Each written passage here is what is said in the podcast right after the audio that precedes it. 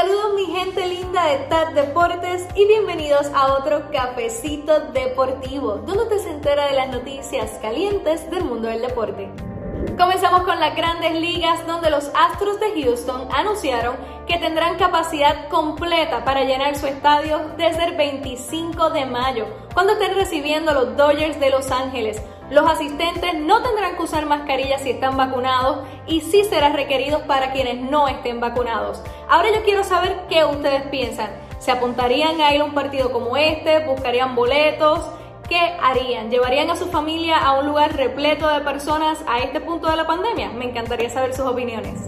Por otro lado, en el baloncesto superior nacional, los cangrejeros de Santurce hicieron dos anuncios importantísimos en el día de ayer. Comenzando con que Bad Bunny, el exponente de música urbana, será codueño del equipo santurcino y que JJ Barea, el armador veterano y estelar puertorriqueño, se unirá a la franquicia. Este equipo está en completa reconstrucción después de haber sido uno de los equipos más memorables y más grandes de la franquicia del baloncesto superior nacional. Barea afirmó en entrevista durante el día de ayer que quiere traer el evento y el entretenimiento a la liga puertorriqueña y que aspira a poder traer refuerzos NBistas y construir un equipo competitivo para volver a traer la gloria al baloncesto superior nacional puertorriqueño. Mientras esta noche en la NBA comienza el polémico torneo Playing, donde cuatro equipos del este estarán luchando por las últimas dos plazas de los playoffs de la conferencia. Por el séptimo lugar se estarán enfrentando los Washington Wizards y los Boston Celtics. Y por esa oportunidad, por jugar con el octavo, estarán los Hornets de Charlotte y el equipo de Indiana Pacers. Así que estaremos muy pendientes a qué sucede aquí, porque de esto depende cómo terminan esos macheos en la conferencia este. Y esto pica y se extiende. Y para finalizar, en la NBA se ha puesto caliente la carrera por el MVP cuando muchos están coronando a Stephen Curry. Y no se los digo yo, vean el tweet de Jan Moran y las expresiones de LeBron James que afirman que él es el jugador que se lo merece.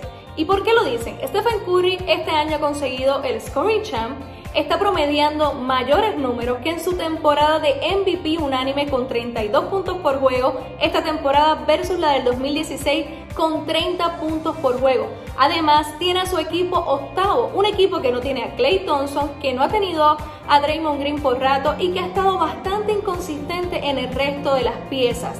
Pero quienes defienden a Jokic lo que dicen es que ha jugado los 72 juegos y que ha sido consistente. Además, que se ha tenido que echar el equipo a las espaldas con la baja de Jamal Murray y además de toda esta nueva rotación de la segunda unidad que ha tenido el equipo.